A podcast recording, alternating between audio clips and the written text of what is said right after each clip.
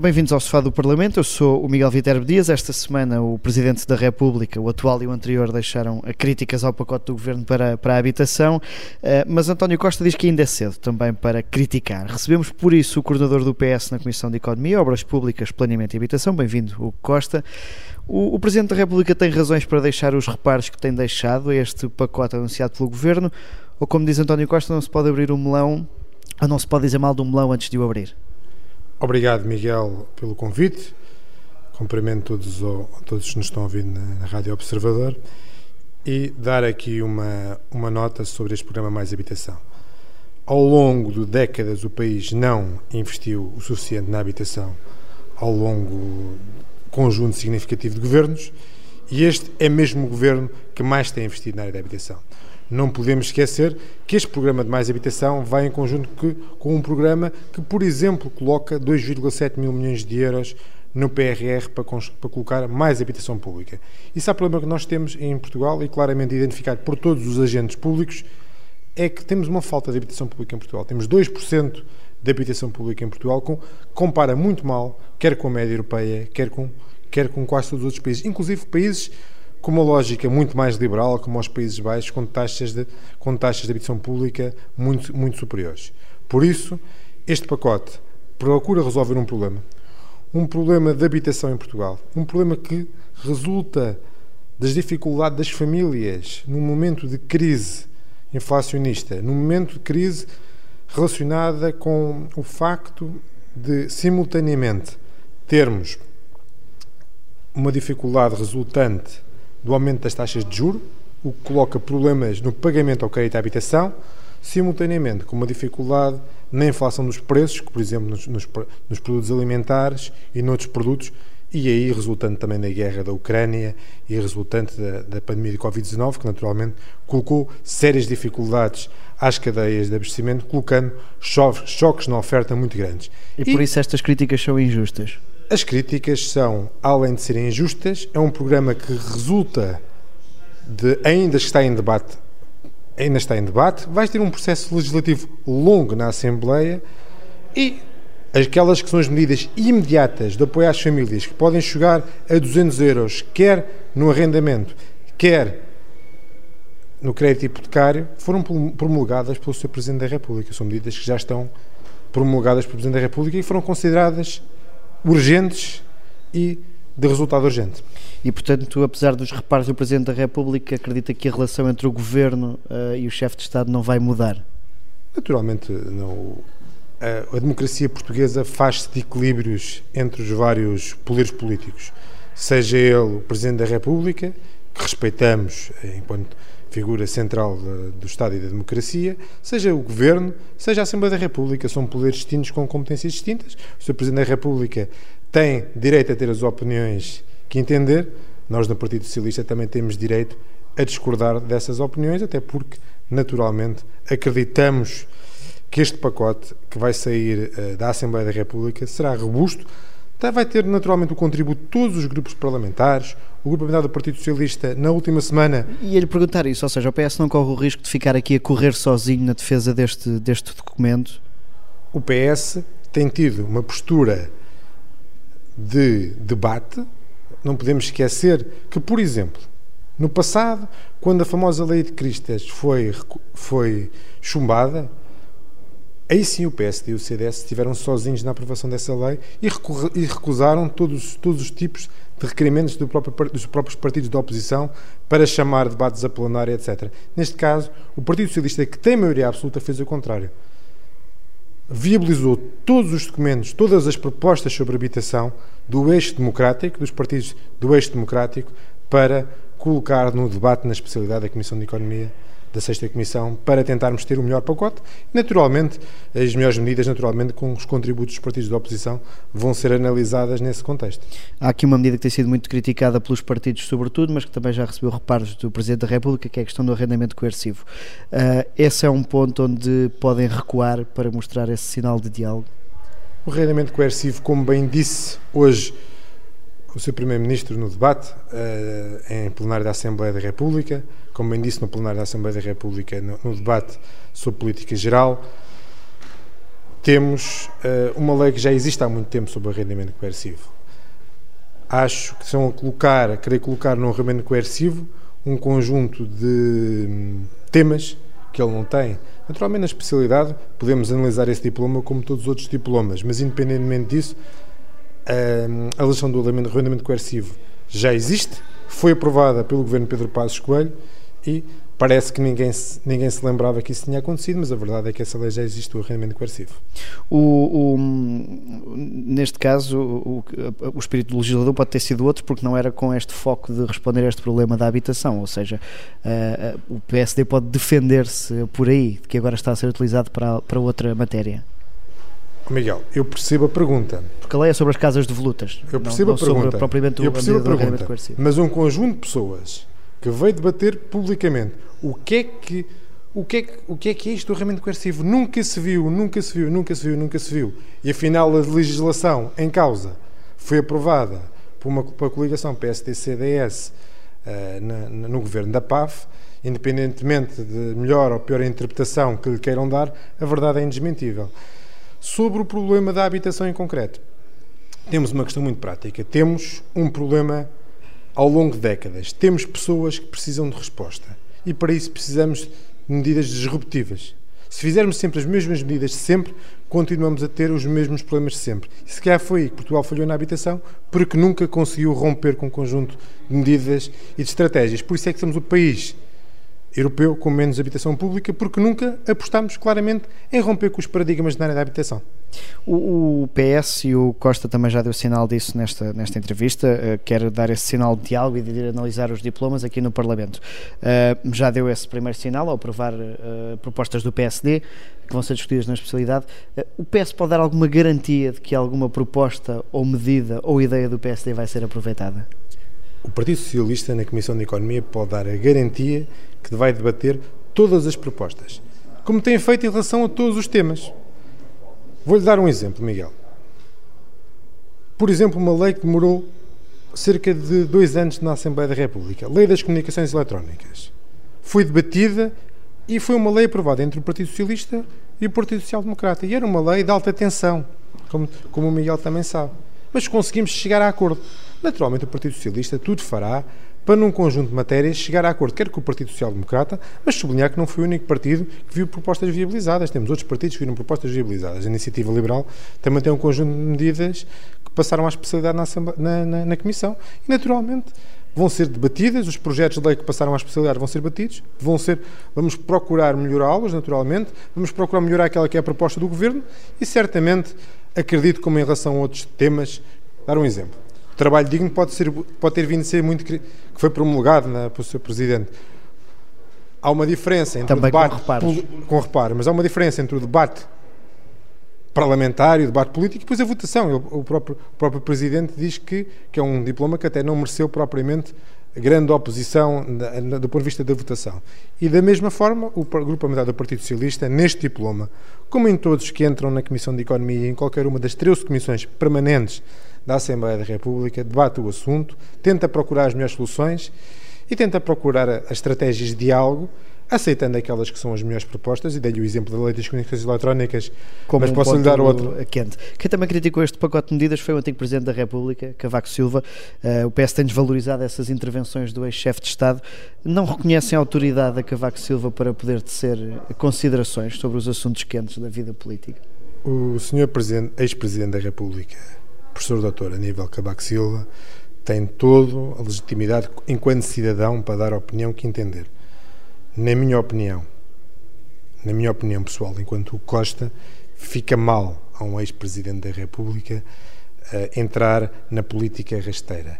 Mas cada um assume as suas responsabilidades, cada um toma as suas responsabilidades. Como também fica mal, na sua intervenção, ter esquecido a importância central, quer da Câmara Municipal de Lisboa, na altura liderada pelo Partido Socialista para, para a resolução do problema da habitação das barracas em Lisboa, quer também, quer também uh, esquecer que grande parte do programa em causa foi executado nos governos do engenheiro António Guterres, atual secretário-geral das Nações Unidas. Uh, no debate geral desta quarta-feira, o Primeiro-Ministro deixou dois grandes anúncios, a questão do IVA dos bens alimentares e também a possibilidade de aumentar salários na função pública. Uh, o governo do PS está a sentir este aumento da contestação social? Isto é uma resposta direta a esse aumento da contestação? Em democracia é normal existir contestação, é normal existir manifestações, é normal existirem greves, fazem parte da democracia e mal seria um partido que está no governo uh, criticar esse tipo de, de, de, situações, porque elas fazem parte do normal da democracia. Temos um problema de que, de que as pessoas não têm capacidade para responder muitas vezes àquelas que são as suas contas diárias aos rendimentos disponíveis. E por isso, essas medidas que, que o Sr. Primeiro-Ministro apresentou no debate do plenário da Assembleia da República são medidas que podem vir a ser estudadas, podem vir a ser equacionadas, entre outras, para uh, responder à, àquelas que são as necessidades das nossas famílias, que é ter mais rendimento disponível para os, para os seus produtos e para a sua vida essencial. Da mesma forma que a habitação visa responder a esse mesmo problema, que é do rendimento disponível. Mas não há aqui uma mudança de posição do Governo no que toca ao IVA dos bens alimentares? É, é, a questão do aumento de custos também pertence à Comissão de Economia, mas não há aqui uma mudança de posição, um, porque era muito apontado o exemplo de Espanha como um exemplo onde correu mal essa redução do IVA. Agora o Governo já equaciona isto? O exemplo de Espanha correu claramente mal. Existe uma demonstração que a diminuição dos preços dos produtos essenciais não foi acompanhado uh, por uma efetiva descida de, de, o preço do IVA, não foi acompanhado de uma redução não dos preços. no preço final. Isso é claro. E dessa forma, qualquer aplicação de uma medida dessas ao nosso país tem que ser com garantias, quer dos operadores, mas também da ASAI, da Autoridade da Concorrência e de quem tem responsabilidades, que a baixa do IVA não vai significar uma manutenção de preços porque aí estamos a, a, apenas a mexer nas margens daqueles. Mas podemos dar alguma garantia na legislação que for aprovada de que isso não vai acontecer, de que o erro não do, se vai Do ponto de vista legislativo, quando esse assunto estiver a ser debatido, naturalmente temos que encontrar essas soluções para esses erros não serem debatidos, não serem, não serem repetidos, caso seja essa a opção. Mas independentemente da opção a ser tomada, temos que encontrar respostas e também por isso é que é importante a fiscalização da ASAI, por isso é que também é importante a autoridade de concorrência estar no terreno, é importante encontrar respostas para garantir que o nosso mercado concorrencial existe realmente e não uh, os, as margens em todas as matérias não são claramente uh, especulativas e para isso existe, existe sempre quem tenha essa responsabilidade. Uh, integra também esta comissão de inquérito à gestão da TAP. as conclusões não ficam inquinadas quando a presidência e o relator são ambos do Partido Socialista? Não. Em primeiro lugar, a presidência é do Partido Socialista por uma questão regimental. Como se sabe, até existiu um debate no primeiro momento se a presidência era para o Chega, se era para o Partido Socialista. A presidência uh, foi para o Partido Socialista, neste caso para o deputado Jorge Seguro Sanches, uma pessoa de indonidade uh, à prova de bala, uma pessoa de transparência à prova de bala e que decorre do própria, da própria regimento da Assembleia da República ser uh, presidente da Comissão alguém do Partido Socialista e a do Partido Socialista que recaiu, na minha opinião, muito bem no deputado Jorge Seguro Sanches. Em relação à, ao relator, em primeiro lugar, o que importa é que o relator tenha as conclusões que sejam claras para a maioria, do, para a maioria dos grupos parlamentares presentes. O Grupo Parlamentar do Partido Socialista, como grupo parlamentar maioritário na Comissão Parlamentar de Inquérito, com mais deputados, assumiu as suas responsabilidades. Eu sei bem que o deputado, que o, deputado hum, André Ventura veio dizer que discordava. Mas na altura o Chega não se opôs à, hum, à escolha da, da, da relatora da parte do Partido Socialista, a deputada Ana Paula Bernardo. Da mesma forma que o seu líder do PSD, Luís Montenegro, veio publicamente criticar esse facto do relator do Partido Socialista, mas qualquer pessoa que esteve na Comissão Parlamentar de Inquérito ouviu os deputados do PSD dizer que a escolha do Partido Socialista era uma escolha de alguém com perfil e com currículo e com competência para a função. Mais nenhum partido apresentou uma proposta para relator. E relembro que a lei das comissões parlamentares de inquérito é clara. À quinta reunião tem de ser escolhido, ser escolhido o relator. Do... E a única proposta que foi apresentada foi a proposta do, do. A, a par da Comissão de Inquérito, o PS está a chamar também várias personalidades sobre a privatização de 2015 à Comissão de Economia. Um, isto não esvazia a Comissão de, de Inquérito? Não. A Comissão Parlamentar de Inquérito tem um objeto muito específico. E porquê é que não o alargaram? Porque tiveram essa possibilidade? Tem um objeto muito Porque específico. outro tipo de poderes, por exemplo? Miguel, eu sou inquérito, eu estive em várias comissões parlamentares de inquérito, eh, nomeadamente fui coordenador do Partido Socialista nas rendas excessivas. Foi uma comissão parlamentar de inquérito que até durou cerca de um ano, porque tinha um objeto muito lato.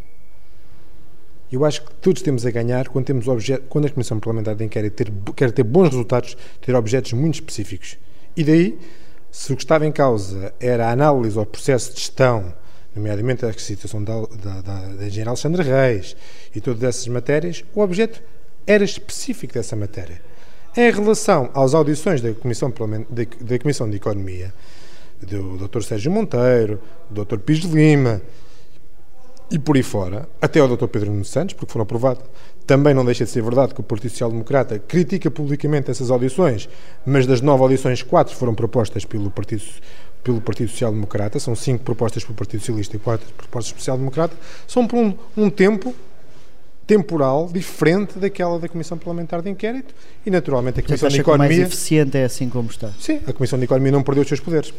Nós estamos aqui já aproximados da reta final. Na, no início da próxima semana, uh, o PS tem jornadas parlamentares que vão ser uh, no distrito do qual o Costa é líder da, da Federação Distrital, Santarém. Uh, há um conjunto, vai existir um conjunto de visitas uh, também às empresas da região. Já aqui falámos do aumento dos preços, das dificuldades das famílias. Espera uh, encontrar também no distrito, ou que os seus colegas deputados encontrem no distrito, um relato dessas dificuldades que as pessoas têm estado a viver? Oh Miguel, naturalmente, ambos conhecemos bem o Distrito de Santarém e o Distrito de Santarém tem uh, muitas potencialidades. São 21 conselhos, tem duas comunidades intermunicipais, neste momento está com um grande desafio que é a nova NUT 2, que vai permitir, em conjunto com a região oeste, potenciar o desenvolvimento daquela região. Região que, se calhar, pelo facto de estar muitas vezes dividida entre centro, Alentejo, Lisboa e Val do Tejo, acaba por perder o desenvolvimento, tem uma grande oportunidade para conseguir esse desenvolvimento. Mas, naturalmente, os problemas que afetam os portugueses afetam também os, os problemas dos, dos, do, do, afetam também os cidadãos e as empresas do Distrito de Santarém. Como bem disse o Miguel, vão, vão existir um conjunto significativo de visitas ou um conjunto significativo de conselhos, onde as pessoas vão perceber quer as dinâmicas empresariais, quer o facto de termos empresas líderes num conjunto de matérias, quer também as dinâmicas do ensino superior. Lembrar que o Distrito de Santarém é um distrito onde existem dois institutos politécnicos, existe um conjunto significativo de Não escolas. Não espera grande contestação, estou a ver. Está confiante que... Isso é normal existir contestação e é normal também existir propostas para melhorar os nossos, os nossos programas e o Distrito de Santarém tem também a arte de bem receber que sempre teve. Cada palavra para que efeito? Para a defesa da honra, Sr. Presidente. Nós temos aqui uma pergunta final a que chamamos de defesa da honra. Vou aqui fazer uma ligação entre o seu lado de líder distrital e de uh, deputado na, também na Comissão de Economia. Pedro Nuno Santos, já aqui falámos, é um dos nomes que vai ser ouvido. Uh, o Costa, enquanto líder da distrital, participará num futuro sobre, no debate sobre a sucessão de António Costa. Este processo não pode prejudicar Pedro Nuno Santos e essas ambições de ser um sucessor do, do atual secretário-geral do PS? É um processo que neste momento não está aberto. O Partido Socialista não tem eleições para secretário-geral marcadas. É um processo que não está minimamente aberto. Como é conhecido, sou amigo há muitos anos de Pedro Nuno Santos. Fui secretário nacional do Pedro Nuno Santos na Juventude Socialista, sou amigo dele desde, desde, desde os tempos do Instituto Superior de Economia e Gestão, mas em relação a, ao debate para secretário-geral, é um debate que não está em aberto. Mas enquanto momento, ativo do PS, podemos pôr nesse patamar? Enquanto ativo do PS, o, partido, o Pedro Nuno Santos será certamente um ativo com o qual o Partido Socialista continuará a contar.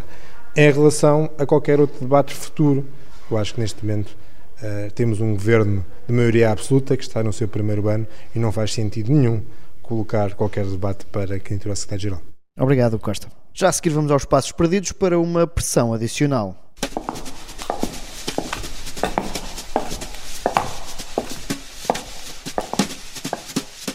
No final do debate preparatório do Conselho Europeu, o Primeiro-Ministro já tinha ultrapassado em 5 minutos o tempo disponível e Santos Silva fez notar.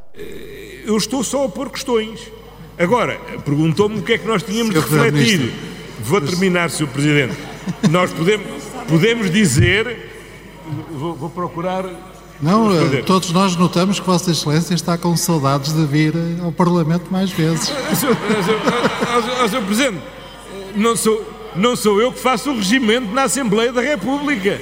Não sou eu que faço o regimento da Assembleia da República. Mas só para terminar, O regresso dos debates quinzenais parece estar para perto e António Costa voltará com mais frequência à Assembleia da República.